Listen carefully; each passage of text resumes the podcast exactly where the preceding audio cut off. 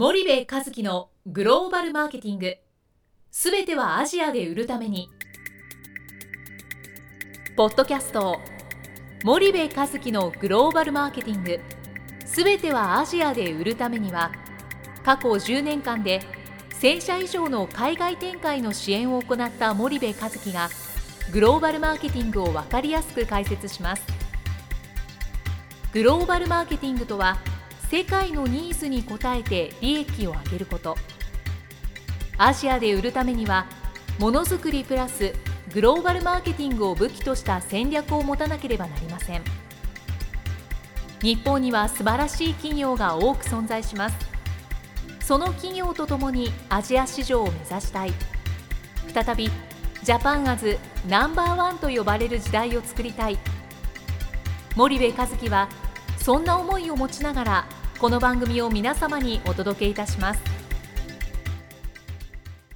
こんにちはナビゲーターの東忠夫です。こんにちは森部和樹です。じゃあ森部さんあの、はい。引き続きあのアフリカの、はい。アフリカづいてますけどアフリカの話なんですけども、はい。まあ、そもそも、まあ、アフリカって言いますけどえその、まあ、アフリカの前に当え。然、中国もまだあるし、うん。ASEAN インドっていうところもえうんあるしっていうようなところでまだまだ早いんじゃないかと。うん。で少子高齢化とは言っても、うん。いきなりアフリカっていうのは、うん。ちょっと突拍子もないんじゃないのみたいなうん。話がリスナーさんから聞こえてきそうなんですけど、はい。ちょっとその辺森部さんの考えをお聞かせいただきたいなと思ってるんですが、うん。うんとね確かにその通りだと思うんだよね。はい。で結局その日本は例えば消費財メーカーとかの場合はは特にだと思うんだけど、はい。もうケツに火がついてるわけですよね。うん。少子高齢化です、えー若者が減ります。うん。高齢者が増えます、はい。消費財をそんなに使いません、そんなに食品を食べません、うん。だから海外に、えー海外での売り上げを伸ばさないといけない。これはまあ変わらない事実でですよと、はい。はい。でそうなった時にまず中国だよね。うん。でこれも正しいと思います。はいで今はまあ ASEAN うんうん。ということで、えー ASEAN があって、うんうん。で順当にいけば ASEAN の後にえーメコンがあって、うんうん。まあ、ASEAN もね SMT を先にやって VIP をやって、うん。でメコン経済圏があってインドがあって、えーブラジルだロシアやなんかがあって最後にアフリカっていうのが多分順当な考え方だと思うんだよね。SMT と VIP をちょっとあ SMT っていうのはそのシンガポールマレーシアタイランド、はいはいはい。VIP っていうのはベトナムインドネシアフィリピンね、うん。でそれが順当ですと、はい。ただ僕がここですごく言いたいのは、はい。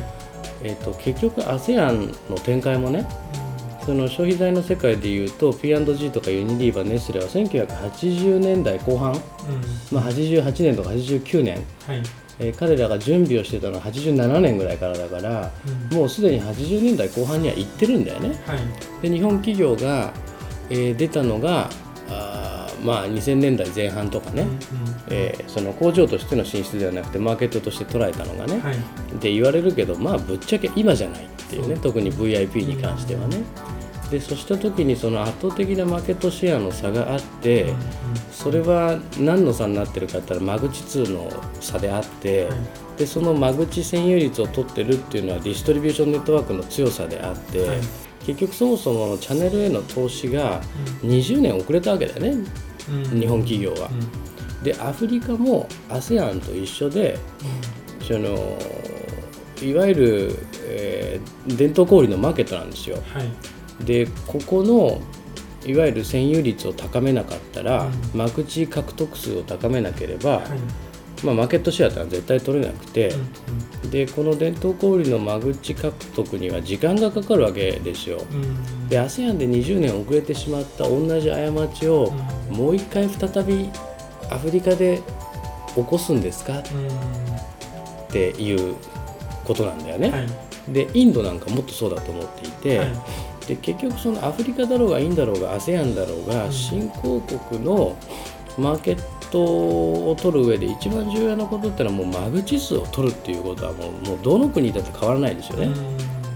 でその間口数を取るためには強固なチャンネルが必要ですよと。はいでそうなった時にいいディストリビューターなんて遅れて入ったらもう取られちゃってるわけですよ。うんうんうんでいいディストリビューターっていうのはただそこに存在してるんではなくて、はい。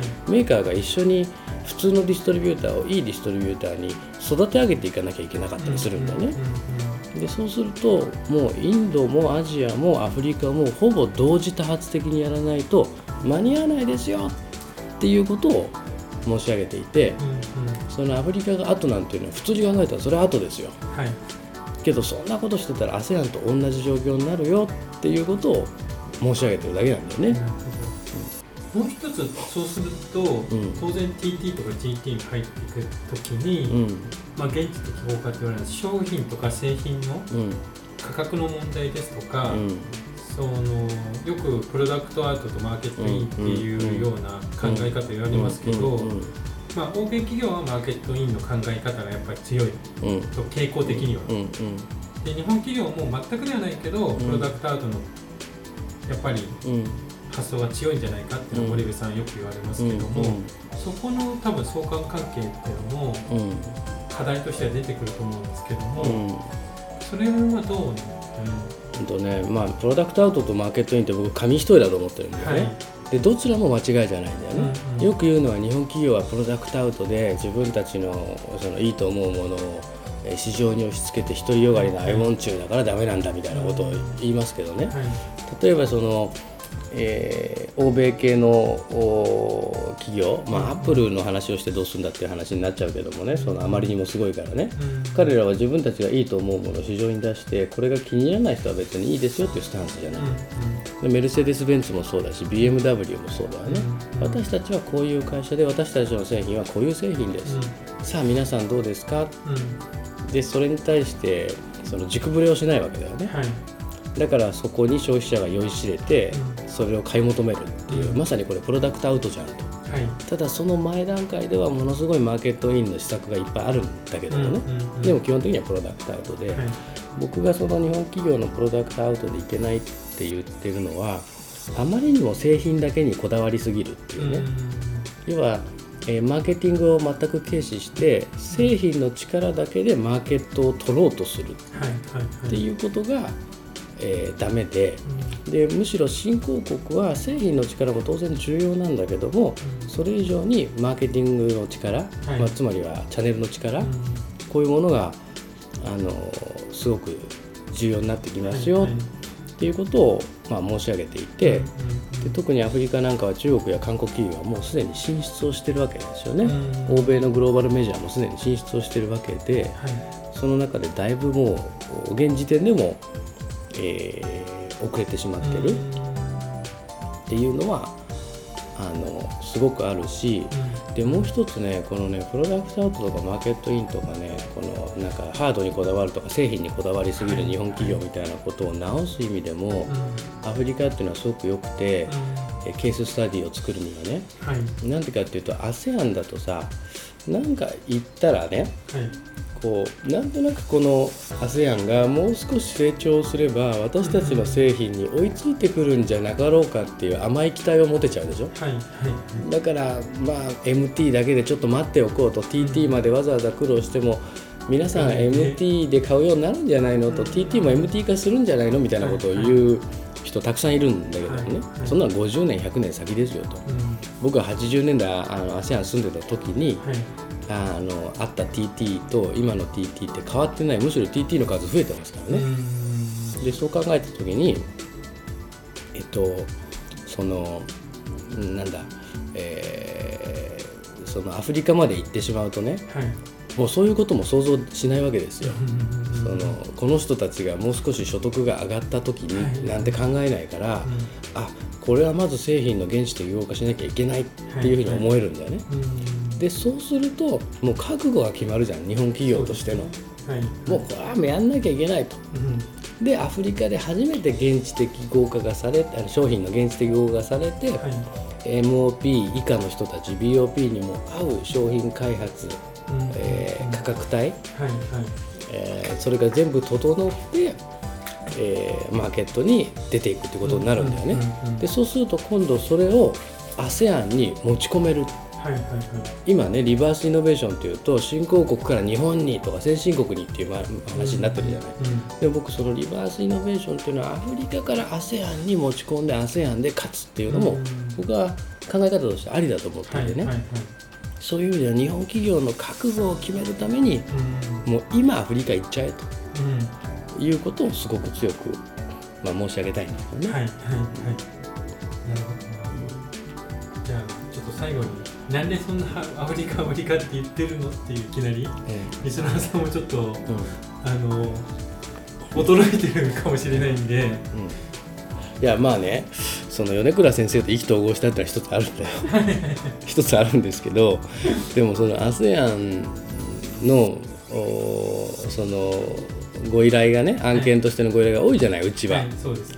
うん、それでいくらその ASEAN の市場を可視化して戦略を提言をしてもそのメーカーとしてのその製品の現地適合化の度合いがうん。やっぱりどっかいつか MT になるんじゃないのっていうのがある中途半端な製品適合化とあとチャンネルを取らないとダメだベトナムで5万間口9万間口10万間口取らないとダメだっていうことが分かっていてもいやいや製品力で売れていくんじゃないの？みたいな淡い期待をどのお客さんも持ってるわけですよ。うんうんフィリピンしかりベトナムしかりインドネシアしかり。でもアフリカに行ったらその望みが完全に立たれるからうん。うん一回アフリカにジャブ漬けにしたいなっていうそういう思いなんですよね。わかりました。じゃあ,、あの今日はお時間が来たのでははい。アフリカツアー、えー 10月31日。はい。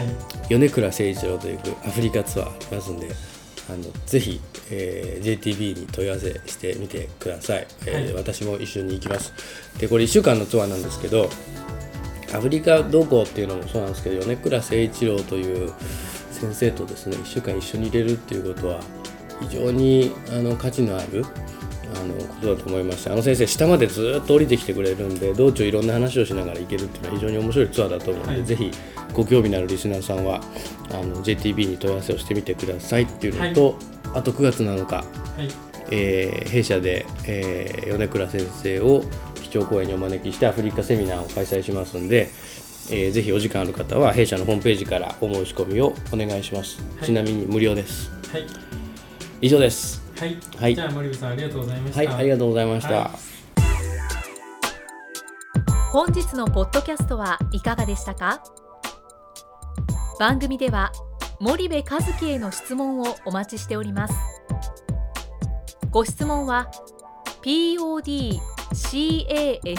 アットマーク spydergrp.com ポッドキャストアットマークスパイダー grp.com までお申し込みくださいたくさんのご質問をお待ちしております。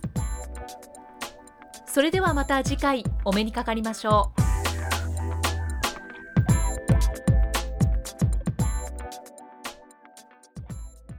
森部和樹のグローバルマーケティング。この番組はスパイダーグループの提供によりお送りしました。